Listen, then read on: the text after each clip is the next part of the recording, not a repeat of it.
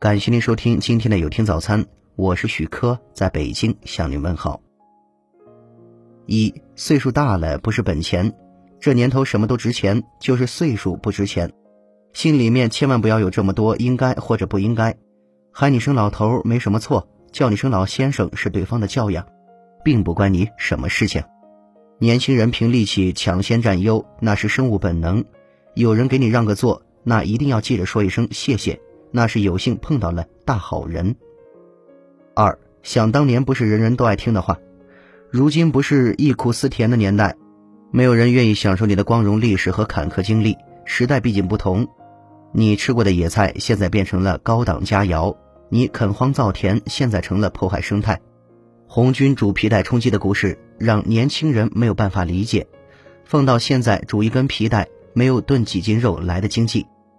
因此，想当年的话题要适可而止，毕竟当年不如当今更实际。三，少去管闲事，特别是家中的闲事。孙辈的教育是子女们的事情，不是你的责任。如今都是奥特曼、灰太狼的时代，你还在讲从前有座山，山上有座庙，那才叫诲人不倦。与子女相处，千万不要喋喋不休，要有正邪的位置感，既要到位，又不能越位和错位。大事上表个态，听不听别计较。子女征求你的意见就是尊重，要主动追求个清闲自在。三，年轻人一定比你忙，你想孩子了可以打个电话，孩子想你了可能连打电话的时间都没有。千万不要为了这种事情较真，拿自己去做比照。记住，抱怨多了会两败俱伤。如果孩子真的来看你，可千万不要找理由强留着。孩子们花时间与花钱一样。是用金子买光阴，能抽出一分钟来看你就是好事。如果不给孩子们一个花时间的宽松环境，今后看你的次数只能越来越少。五，自愿付出时别想着回报，不要总把别人做的事情挂在嘴上。帮子女做饭、洗衣、照看孩子，没有不叫苦的。千万不要当着孩子的面倾诉，理解不理解要多些淡定，全当是为了社会做义工。有些事儿不一定就能将心比心，尊老爱幼永远都是把爱幼放在第一位，因为朝阳总比夕阳能让人憧憬。记住，付出是送给别人的东西，千万不要再想着找补回来，那会让所有人都不愉快。六，不要总想着去改变别人。邻家女孩乍暖还寒就穿上了短裙丝袜，那是姑娘喜欢美丽动人；老伴做事儿丢三落四，那无法完美，那是多年难改的顽疾。其实每个人都有自己的习惯和活法，原本就没有绝对的错和对。改变不了别人，就试着改变自己。其实你自己也很难改变。与其这样，不如来个和平共处，淡然处之，总比指手画脚让人喜欢。七，待人处事别太抠门，钱多钱少都要有个爽快大度。对于亲朋好友，自不必说，就是子女买东西来孝敬，也一定要说一声谢谢，想着付钱。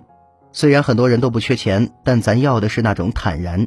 记住，世上没有免费的午餐，享受和谐快乐也要掏银子出本钱。把数得过来的养老金花出一门学问，可是一种智慧。人死了钱没花完，真不如生前开明大义一些。把积蓄全部花光也不是个办法，毕竟人没死，钱先没了，会更加悲哀。八，邋邋遢遢不是小事儿。人老了懒一点可以，但千万别懒在穿衣戴帽、洗漱卫生上。你要保持艰苦朴素的革命传统也可以，但要记着整洁干净。这年头世界变成了地球村，国与国、人与人的关联更加紧密。别因为自己的邋遢影响了家庭的生态。要知道，你的卫生、你的穿戴不是你自己的事情，那是家庭的招牌和子女的脸面。你不在乎不行，因为有太多人在乎。九。千万别像存钱那样存那些破烂，有道是破家值万贯，那是上个世纪前的说法。见什么都稀罕，那是老化的征兆。当下留存东西不能看有用没用，要看常用不常用。不常用的东西，真用的时候不一定记得起，记得起也不一定找得到，所以还是早早的处理掉。大件的东西要赶快更新，说不定以后花钱撵走它都不走。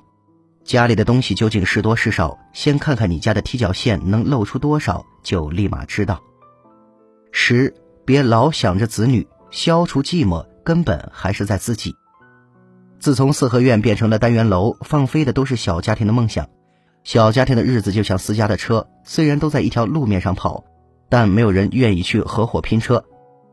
老年人要练好的是自己的车，即使独守长夜，也要勇敢的向前走。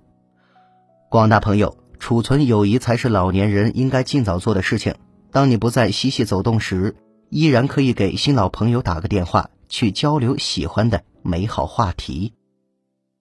感谢您收听今天的有听早餐。如果您觉得不错，请分享给您的朋友们。我是许科，我们明天再见。